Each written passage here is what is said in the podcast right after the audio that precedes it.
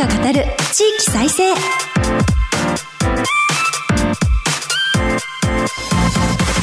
日本経済新聞の支局記者が語る地域再生。番組進行を務めます。古き良き時代から来ました。真面目なアイドル。真面目にアイドル。ゆっぴーこと寺島由布です。朝晩だいぶ涼しくなってきましたが皆様いかがお過ごしでしょうか？このちょっと涼しくなってきた季節はですねゆるキャラが活動しやすくなる季節ですので私ゆるキャラファンとしては非常にいいシーズンが来たなと楽しみにしております。イベントもたくさんあるので各地にゆるキャラに会いに行く予定です。そんな私、寺島由布は、早稲田大学在学中の2013年からソロアイドルとして活動しています。ゆるキャラ好きアイドルとしてゆるキャラグランプリをはじめ各地のキャラクターイベントで MC も担当してきましたどうぞよろしくお願いいたします今日本経済新聞の電子版では人口減少産業活性化などの課題解決に取り組む地域の姿をデータで読む地域再生という特設サイトから記事を日々発信しています。この番組では日本経済新聞の50を超えるネットワークを生かして毎回一つの地域にフォーカス。記者が知る地域の今を伝え地域の魅力も紹介します。日経電子版から地域ニュースもピックアップしてお届けします。さて今日の番組は先週に続いて福島県の郡山に注目します。番組前半は原発処理水をめぐる地元の人たちについてお送りします。また全国各地の地域ニュースを挟んで後半は地元中小企業の新製品開発と題してお届けします。この番組のご感想や実況投稿は「ハッシュタグ地域再生ラジオ」でお願いします。いつも私も放送中にハッシュタグをたどって皆様の感想を読ませていただいています。今日もぜひよろしくお願いいたします。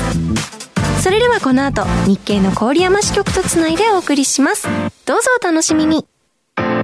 支局記者が語る地域再生。この番組は日本経済新聞社の提供でお送りします。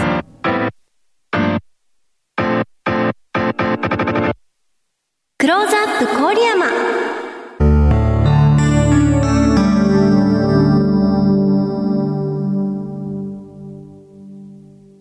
このコーナーでは毎回都道府県リレー担当地域を紹介します。今回は郡山支局です。ここからはマイクロソフト Teams を利用してお送りします。日本経済新聞郡山支局の支局長、小口道則さんとつながっています。郡山にいらっしゃる小口さん、今週もよろしくお願いいたします。はい、ゆフィーさん、よろしくお願いします。お願いいたします。でははじめに、郡山支局はどのあたりに位置しているかなどご紹介ください。はい。JR 郡山駅の近く、駅前から出ている大通りと昭和通りという南北を貫く道路の交差点のビルの中にあります。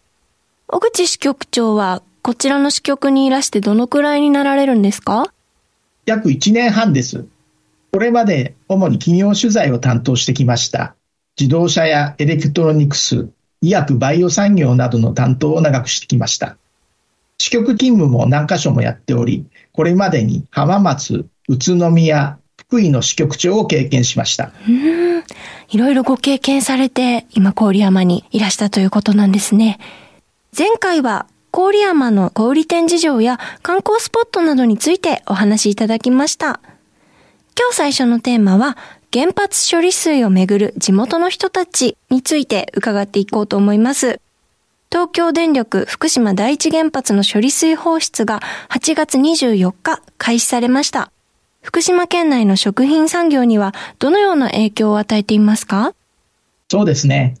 中国は輸入規制をするなどの動きがありますが、その一方で国内では福島の食品を支えようという輪が広がっています。東京魚市場卸協同組合は、豊洲市場に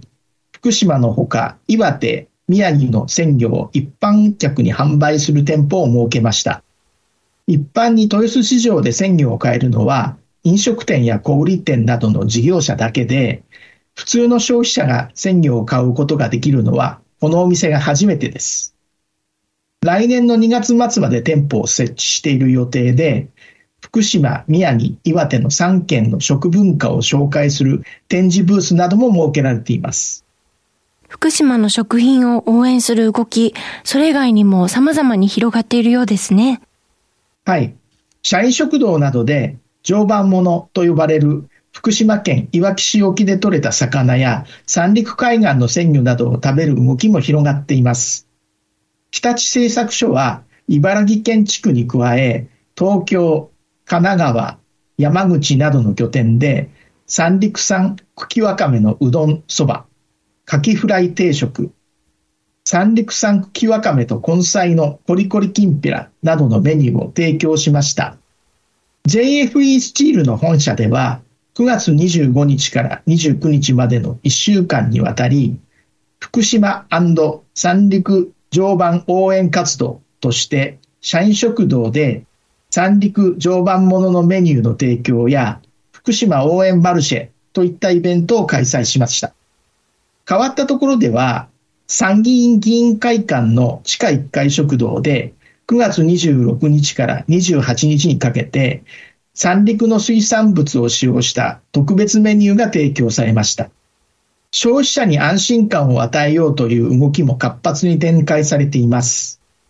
処理水にはトリチウムが含まれており、IAEA 国際原子力機関は海水と混ぜて国の安全基準の40分の1未満に濃度を薄める日本の放出計画を国際的な安全基準に合致していると評価しています。しかし、それでも韓国や中国では安全性を懸念する声が上がっています。その中で、茨城大大学院の鳥海教授は、鮮魚に含まれるトリチウム濃度を迅速に測定する技術を開発しました。約1ヶ月かかっていた検索時間をわずか1時間程度に短縮する技術です。実際にトリチウムが魚の体内に含まれていなければ消費者に安全だと分かり、風評被害が広がるのを防ぐことができます。東北や北関東に店舗展開する食品スーパーのヨークベニマルは、この技術を用い、水揚げの2日後に検査結果をホームページで公開しています。ヨークベニマルの大高会長は、以前から自分たちの利益を多少犠牲にしても、福島のためにやるべきことをやると話しており、地元の事業者が風評被害の拡大防止に全力で取り組んでいることがわかります。様々な取り組み詳しく教えていただきました。そして小口さんは実際に地元産の食品販売などを手掛ける方にも取材されたそうですね。はい。いわき市で地域商社のいわきユナイトという会社を設立した植松健さんに話を伺いました。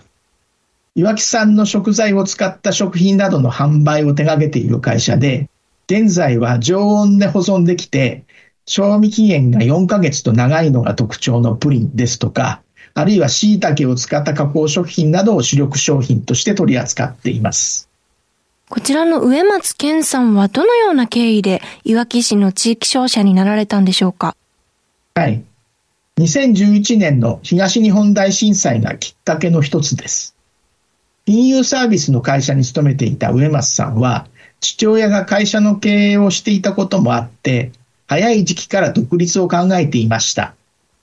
それが震災が起きたことをきっかけに、やりたいことはすぐやるべきだと考えるようになり、コンサルタントとして独立しました。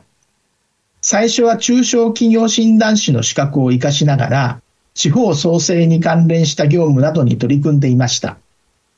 植松さん自身は東京生まれの東京育ちで、いわき市とは直接は関係がありませんでしたが、ある時、いわき市の山あいで道の駅のような施設を作る計画に参画したことがきっかけで、いわき市の人々とつながりができました。2年間ほどの期間にわたって、毎月1回はいわき市を訪れ、同世代の友人などもできたようです。その後、事業を拡大するために資金調達をしようと考え、いわき市の金融機関であるいわき信用組合に相談したところ、地域商社を手掛けるのなら資金を融資できますという話をもらい、地域商社を設立することになりました。いわき信用組合からは地元出身で食品業界に携わっていた田子さんという方を紹介してもらい、現在は植松さんと田子さんのお二人が中心となって事業を展開しています。最初は農産物を中心に販売を手掛けていました。野菜やその加工品については比較的早い時期から風評被害が薄まっており、福島県産と謳っても販売ルートを確保するのにそれほど苦労はなかったと言います。水産物を手掛けるようになったのは2年ほど前からです。やはり農産物に比べれば苦労は多かったようです。今回の処理水放出に対して植松さんはどのようなアクションを取られたんでしょうか？はい。処理水の放出が決まった日に SNS で福島の魚に関するイベントをやりませんか？と呼びかけました。マスコミなどが注目している時だからこそ福島の水産物を全国に広めるチャンスだと考えたからです。実際のところ、東京の居酒屋さんなどからぜひやりましょうという反応があったそうです。今、植松さんが一番力を入れているのは、いわき市の特産品でもあるメヒカリです。白身でふんわりとした食感があり、油の乗りも良く、干物や唐揚げでとても美味しい魚です。いわき市の魚にも指定されており、いわき市などの福島県内ではとてもポピュラーな魚ですが、東京など福島県以外の地域ではほとんど知られていないと思います。植松さんはメヒカリの干物とトリュフを組み合わせた商品でクラウドファンディングを実施したり、メヒカリを試食するイベントを開催したりと、様々な手法で知名度の引き上げに取り組んでいます。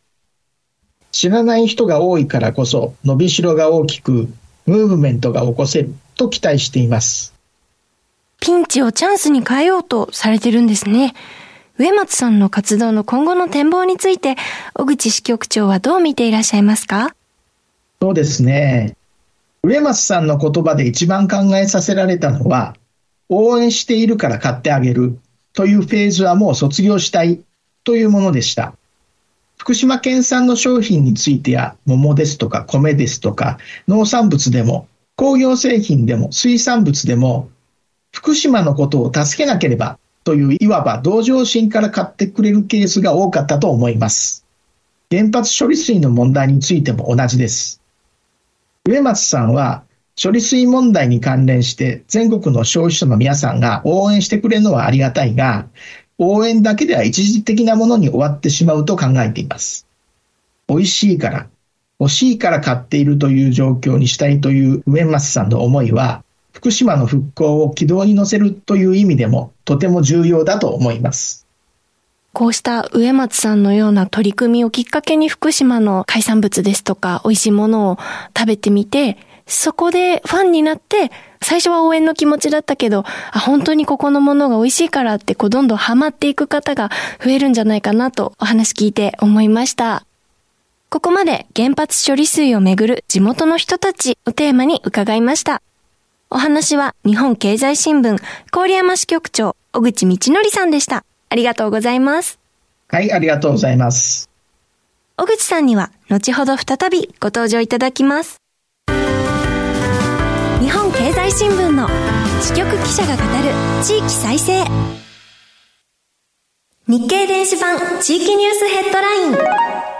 このコーナーでは日経電子版と紙面の地域欄に最近掲載された記事から番組が注目した日本列島各地の話題をピックアップして AI アナウンサーが紹介します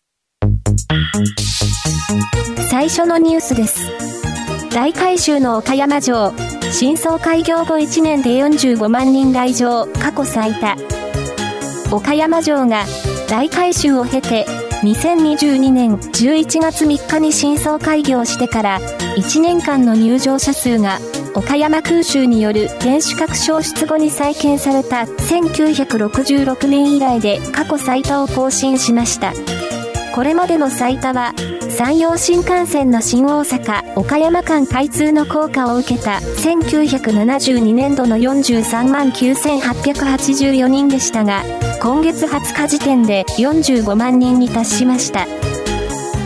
次のニュースです渋谷と池袋に羽生結弦さん降臨仙台観光 PR 放映仙台市は東京の渋谷センター街と池袋駅東口で観光 PR 映像を放映します。仙台市出身のフィギュアスケーター羽生結弦さんを起用して仙台七夕祭りなど仙台の魅力をアピールします。放映期間は今月31日から11月6日までで15秒の映像を1時間ごとに計2回流します。最後のニュースです。新潟大学健康経営の講座開設リスキリング後押し。新潟大学は大学発ベンチャーの ISEC と組み健康経営を学ぶ講座を立ち上げます。医学部の教授らが講師としてつき医学的な知見やデータを交えた講義をします。受講対象は県内の企業担当者などで社員の健康増進を経営課題と位置づける企業が増える中健康経営を牽引できる人材の育成を支援します。ここまで AI アナウンサーがお伝えしました。以上日経電子版地域ニュースヘッドラインでした。ご紹介した記事の全文は日本経済新聞の電子版でご覧ください。支局記者が語る地域再生。引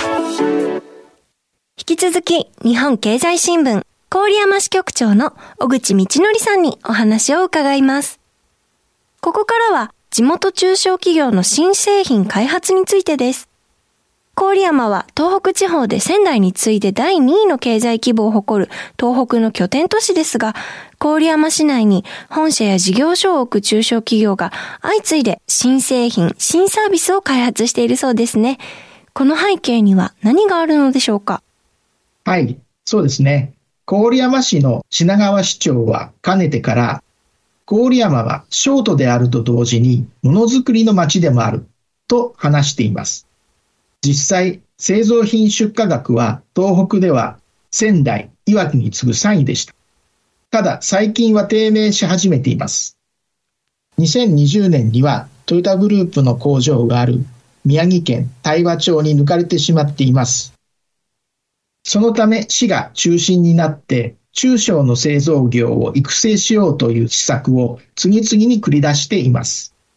これまでに市が中小企業と大学や研究機関との連携を仲介したり、独自性などのある製品やサービスに対して市が認定を与える制度を導入したりといった施策を導入しています。中小企業と大学や研究機関の連携の例としては、精密加工部品の日の出工機という会社が福島県の農業総合センターと共同開発したエゴマの自動選別機があります。エゴマというのは福島県特産の農産物で直径約 1mm の種を絞って食用油などに加工しています。この種を選別するのに従来は手作業でするしかなく1時間あたり 1kg 程度しか選別できませんでした。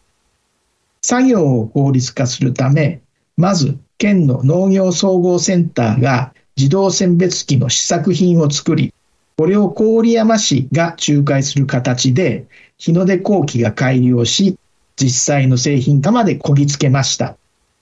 もう一つの事例が、電子機器の受託生産を手掛けるアルファ電子という会社です。樽川千佳子さんという3代目の社長さんが経営に携わるようになり、事業を安定させるために食品分野に進出しました。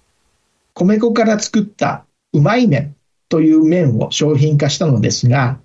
需要をさらに拡大させるために、郡山市の仲介で、郡山女子大学と連携し、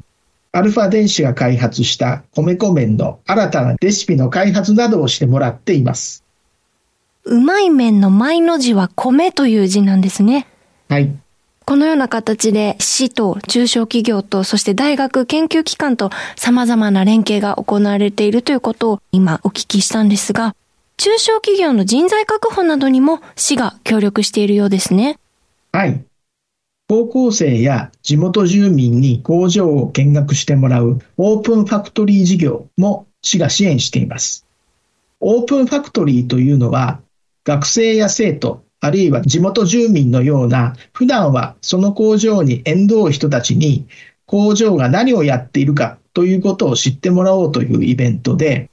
若い人材の確保や従業員の士気向上につながるとして、全国的に広がり始めています。新潟県の燕三条地域や東京都の大田区、福井県の鯖江市などの事例が有名ですが、郡山市でも同じような取り組みを進めようとしています。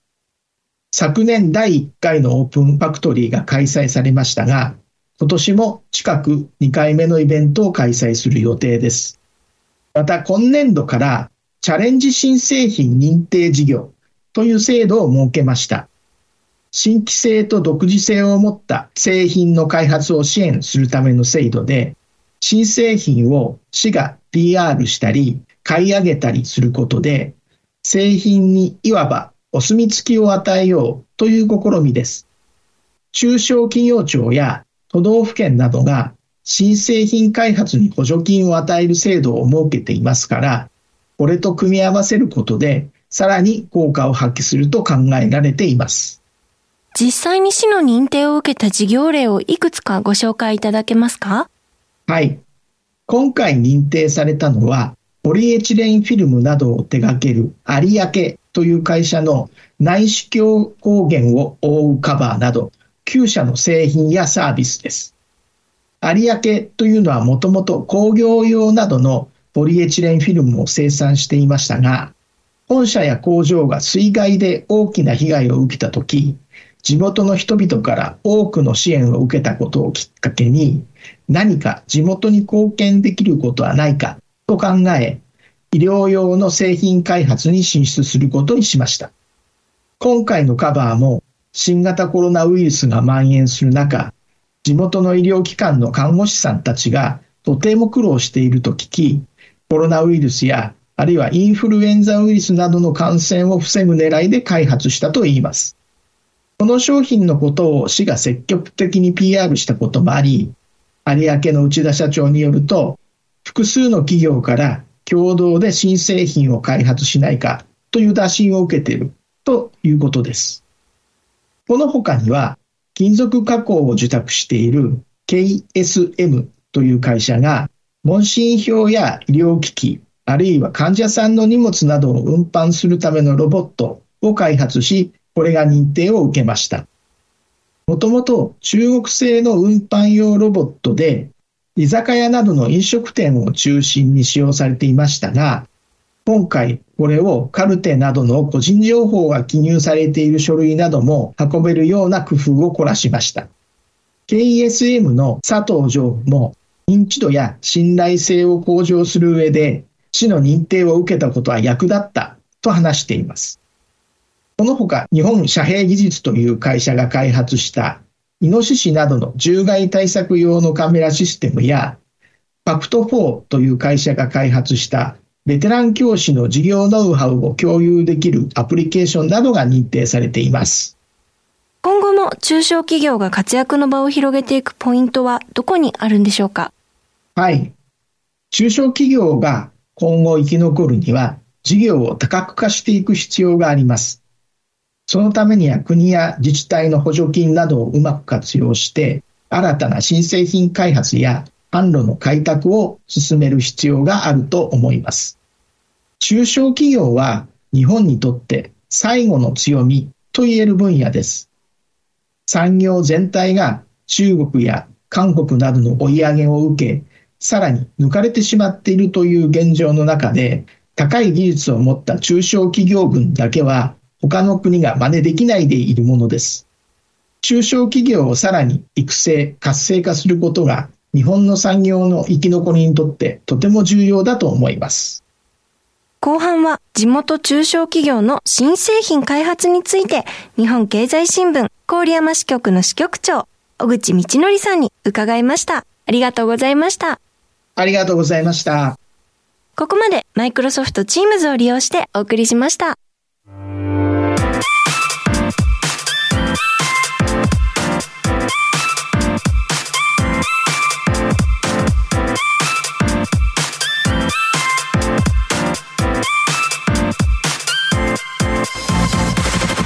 経済新聞の支局記者が語る地域再生。今日は郡山支局の小口道則さんにリポートしていただきました。番組前半では原発処理水をめぐる地元の人たちについてのお話を伺いました。実際に地元産の食品販売を手掛けるいわきユナイトを設立された植松さんに取材された時のお話などを小口さんに伺うことができました。